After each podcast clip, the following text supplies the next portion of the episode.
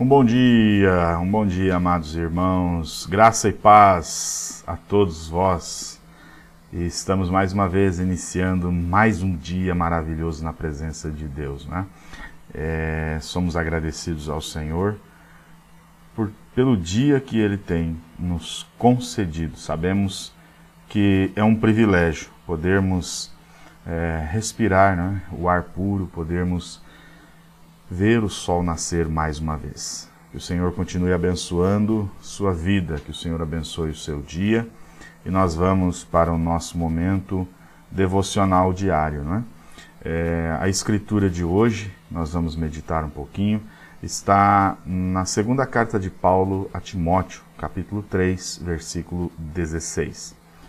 Toda a escritura divinamente inspirada é proveitosa para ensinar, para redarguir, para corrigir, para instruir em justiça.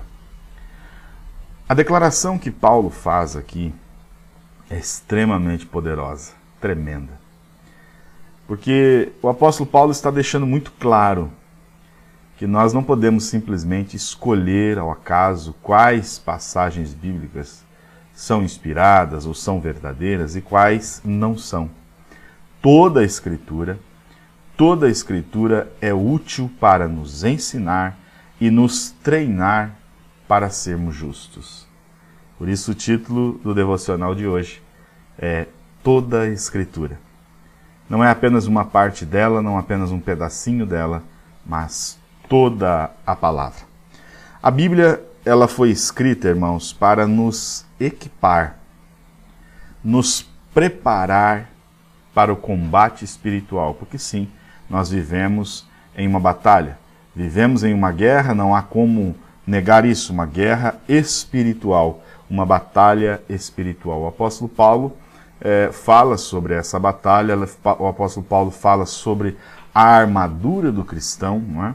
É, e uma das principais coisas né, que ele coloca nessa armadura é a espada, a espada da palavra. É com ela que você ataca o seu inimigo, é com ela que, que você também se defende, porque a espada ela é um instrumento também de defesa, mas também de ataque. Né? Então a Bíblia foi escrita para nos equipar e para nos preparar para o combate espiritual não somente para ser lida e esquecida, como se você lê um, um jornal, por exemplo. Né?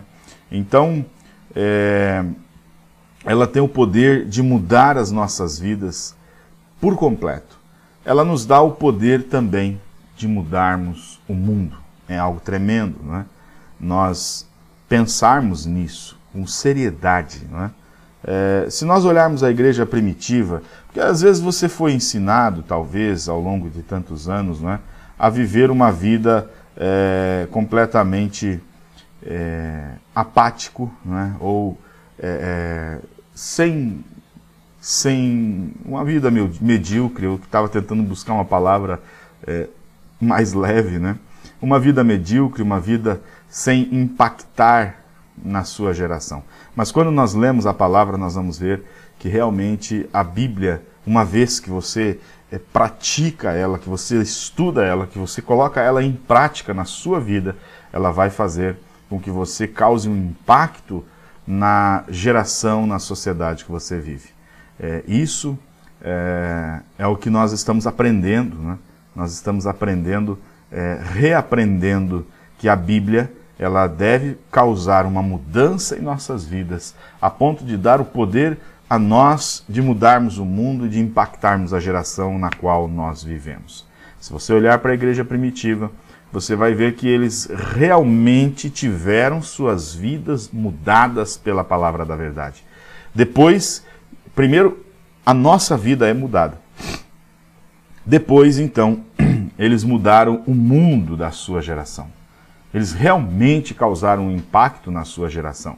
O impacto que eles causaram na sociedade foi tão grande que fez com que o mundo religioso, você não tinha opção, ou você era cristão, ou você estaria perseguindo o cristão, ou você faria parte daqueles que ficaram furiosos com o crescimento do cristianismo e, e iniciaram então uma grande perseguição aos cristãos. Veja como que a vida dos cristãos naquela época levou a sociedade a tomar uma, a fazer uma escolha, a tomar uma decisão. Ou você aceita Cristo, ou então o diabo vai colocar em seu coração um ódio por esta geração de crentes. Essa geração de crentes da igreja primitiva causou esse impacto na sua sociedade, porque primeiro eles mesmos foram impactados com a palavra. Que coisa tremenda. Agora, se simplesmente lermos essas palavras e não não permitir que elas mudem nossas vidas ou não obedecê-las, porque o Espírito Santo é dado àqueles que lhe obedecem. Então o efeito dessa Bíblia não, é, vai ser semelhante à leitura de uma agenda telefônica, de um jornal, de um artigo, de uma postagem no Facebook, por exemplo. A palavra de Deus ela deve ser viva e ativa em nossas vidas. É, de fato, há, há muitas coisas que são extremamente desafiadoras na palavra, mas vale muito a pena. Com certeza valerá a pena para você mergulhar, eh, se aprofundar no conhecimento de Deus e sua vontade, conforme a linguagem de Paulo aos Colossenses no capítulo 1. Conforme a linguagem de Pedro, crescei na graça e no conhecimento de nosso Senhor e Salvador Jesus Cristo. Agora, essa semana, é, se você tem acompanhado aí os nossos devocionais, essa semana nós é, falamos, na segunda-feira, se eu não estou enganado, nós falamos sobre é, a importância da oração diária, o pão nosso de cada dia. Se você não assistiu esse vídeo, procura aí no canal, na, na, na, playlist, tem uma playlist só sobre, só com os devocionais, né? Procura aí o pão nosso de cada dia e você vai ver. Nós falamos um pouco sobre a oração diária, a importância, o poder da oração diária em nossas vidas, tomando como base a escritura de Mateus, onde Jesus disse: O pão nosso de cada dia nos dá hoje. Ou seja, nós temos que orar diariamente pelo pão daquele dia. É, agora, se a oração é algo importante como disciplina, é uma disciplina fundamental na vida cristã para o crescimento espiritual, hoje eu quero encorajá-lo a acrescentar a essa disciplina, a esse hábito de disciplina espiritual diária. Não é?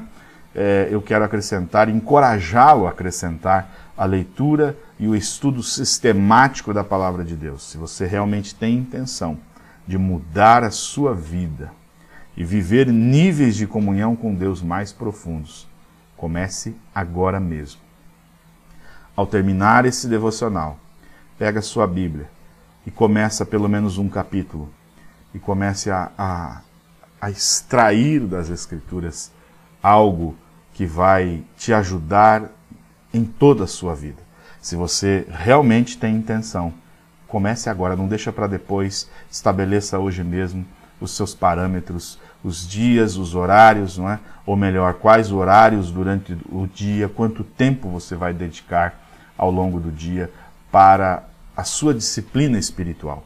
Estipule um ou mais horários para ter o seu devocional pessoal com Deus. Se for preciso, comece devagar, dê um passo menor, se você nunca fez, Comece aí com os 20 minutos, levanta 20 minutos mais cedo, uh, levante 20 minutos mais cedo, escolha dedicar desses 20 minutos, 10 minutos à leitura da palavra e 10 minutos à sua oração pessoal, oração pessoal secreta, não é? Jesus diz: O meu Pai que te vê em secreto te recompensará. É claro que 20 minutos é para, ele, para quem nunca fez. Né? Às vezes você começar com uma hora vai ser é, tremendamente assustador no começo, você não vai ter é, palavras para orar, mas experimente começar com pouco e vá aumentando gradativamente. Vá se aprofundando mais e mais na leitura da palavra e na oração. Conforme você, e você vai notar que conforme você vai é, praticando isso, 20 minutos já vai ser pouco. 30 minutos depois vai ser pouco. Quando você vê, você estará dedicando muito tempo do seu dia à leitura da Bíblia e à oração. Permita que Deus te use. Permita que Deus te use para impactar a sua geração, para fazer a diferença na sua geração. O que é que você tem feito para o reino de Deus? Quantas almas você tem se preocupado em lutar para colocar, para levar as verdades do Evangelho? Pense nisso.